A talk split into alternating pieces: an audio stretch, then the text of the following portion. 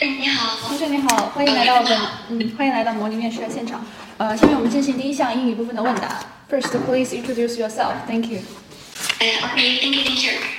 Um, uh, good, uh, good morning, dear professors. I'm really glad to be here for this interview. So now, please let me introduce myself. Now I have one question for you. Please listen to me carefully. So why do you choose our university? Can you speak in more detailed way? Okay, thank you very much. 那行，现在由主考官对你进行提问啊，呃，就是我们教育学院那里面有很多个方向，你对那个教育学院那里面的方向有哪些比较自己偏好的地方？然后就一到两个可以进行说明。好，钟老师。嗯，你好，钟同学，主要给你提一个 细节上的一个建议啊，就是说，嗯，像你的仪表，包括礼仪这一块儿还是挺不错的。然后的话呢，就是如果说正式面试的时候，线上面试的话，可以再挑一个背景，嗯，挑挑一个背景，挑一个干净一些的背景，嗯，其他的没有什么，谢谢。好，那我们由英语老师进行点评。呃，谢老师。嗯，你的英语部分也没有什么问题，整个发音啊、语调啊都没有太大的呃漏漏洞，就保持这个状态就行了。啊，好的，好的，谢谢老师。行，然后我跟你讲一下，这个上海师大什么时候呃面试呀？今天十二点四十分，哦，今天行，本科是哪里的？嗯本科是西安文理一个二本院校。哦，西安吗？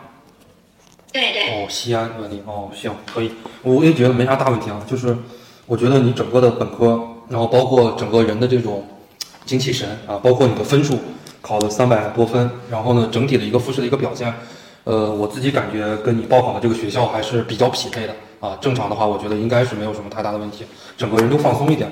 如果非要提一个问题的话呢，就是你回答了两个问题，一个是这个德育，然后还有一个是家庭教育啊，这是主要的两个问题，这也是我们教育学原理里边比较重要的两大分支。然后你在回答这两类问题的时候呢，呃，就是稍微来讲逻辑性可能差了一些。就是你比方说你自己感兴趣的是德育，然后呢，你可以思考十五秒钟，然后你上来第一句话就是讲，哎，什么我的认知比较浅薄，怎么怎么样？就像这种话的话，就在复试的时候一般都不要啊。这个话的话，就是对于我们这道题也没有什么帮助啊。就是寒暄的话，就是两句就行了。第一句啊，谢谢考，谢谢老师的提问，呃，考生开始作答。最后的话就是，哎，最后就是，呃，谢谢老师的提问，哎，这就是我的认知，或者说这就是我的回答就可以了。呃，就是回答德育也好，家庭教育这些问题，你可以以问题为导向。你懂我的说的意思吗？嗯，老师，请你指点一下路径。就是以问题为导向。你比方说，我的研究方向，或者说我感兴趣的研究方向是德育。哎，我们现在德育存在的很大的问题，对不对？哎，我们受这种经济的影响，受文化的影响，然后呢，我们受时代的影响，孩子也好，成年人也好，这种压力非常的大。哎，所以说我们这种道德的认知，哎，跟我们经济的发展速度出现了不匹配的情况，对不对？哎，然后就是因为这样的一些问题，然后呢，你就是可以回答的再细一点。你说我的那个研究的，比方说中小学德育，哎，现在中小学德育存在了哪些问题？然后你再第二步，然后再谈你的理解，啊，就是对于这个道德教育，哎，它有哪些重要的作用？它为什么在青少年身心发展中具有非常重要的一些作用，对吧？然后呢，我们就是针对于解决这些道德教育的问题、德育的问题，你应该提两两三点对策。哎，比方说，对比方说，我们那个中小学现在的这个德育，不能仅停留在这个书本上和德育课，对吧？哎，我们要那个多一些实践。哎，这这这这不就是一个对策吗？比方说，然后你后边提到的家庭教育，你就可以讲一下，我们的德育不能只寄希望于学校教育，更重要的是在启蒙阶段，孩子在从小要形成一个良好的德育，对吧？这这这这个也是一个呀。然后呢，还有就是，比方说，包括社会方面的这些引导，哎，不要给青少年这么多的这种压力，啊，然后让他们就是在一个健康宽松的一个氛围下，然后去成长，对吧？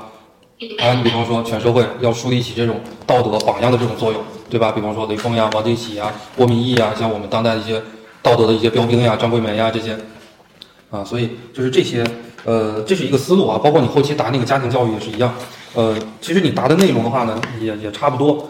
我说的这些呢，大概也都涵盖了。你可能没有我说的这么深了，但是大概呢也也都涵盖了这些方面了。呃，如果呢就是在从这个逻辑上来讲再好一些，那你整个的这个答题，然后再应对上海师大这个水平的学校的话，你的排名就有可能再上升一些啊。我这个建议，因为我昨天发现哦，我昨天跟我的朋友也是进行了第一次嗯那个模拟，他会他们都是特别的刁难我，他们就是去百度上搜的一些问题，其实我都是没有准备过的。对然后我发现，我就当时我的第一反应就是去答它的一个价值，它的作用在哪里。但是我觉得你今天给我很好的建议，就是对对对，就是拓宽我的一个思路和维度，我可以去它的一个作用，它的一个存在的问题，以及我针对性的提出什么样的策略，这样我答的就会就是我的就我的怎么说呢？我觉得这样比较全面一点，而且就是感觉自己思考的更深入一些。对，然后然后我再给你提一下，就既然说到这一步，我再给你提一下，你比方说在回答问题的时候，然后这是一套逻辑，对吧？问题、原因、对策，这是一套逻辑。然后你不要准备特别难的题，真正面试的话，老师不会问你特别难的题，老师都会都会一些很普通的问题，但是真正很平常的一些问题，其实还是最考验一个人的功底的，因为特别难的问题你不会，大家也不会，对吧？他不会问特别难的问题。简单的问题，比方说我们做饭来讲，番茄鸡蛋，然后醋溜土豆丝这些，它是最考验一个厨师最基本的一个功底的，对不对？其实老师问问题也是这些问题，这是我刚才跟你说的是一组策略。比方说你在回答问题的时候，你可以加上第一、第二、第三，对吧？这这个也是一套逻辑系统。比方说总分总啊，你你可以总的说一下我们现在家庭教育哎存在着哪些的问题，哎，然后再分的，然后进行一些论述，然后最后呢就是哎就是这个对于这个问题，然后再做一个总结性的一个概括。所以这也是一套逻辑系统，反正就是几套逻辑系统。然后答题的时候，逻辑系统还有很多很多，你短时间之内两三个小时你也掌握不了。所以我跟你讲的就是，你短时间之内两三个小时，你自己在家多练一练，你有可能能够就是搞得好的这样的几套比较简单的系统啊。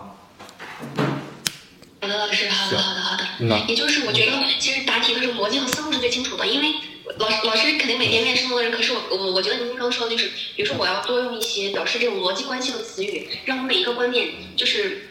呃，陈述的内容其实不用太多，也不用太怎么样。呃，就是每一两分每至少要每，比如说这种写作文，每每一句的一个第一句话是要能够非常清楚的，是这样子对吧？嗯，对了，首音和近音嘛，就是说哎，那个你开始给老师的这个印象要非常好，然后中间的话你答着答着题，老师可能就玩手机了，然后你到最后的话呢，再盖棺定论的这一下也很重要。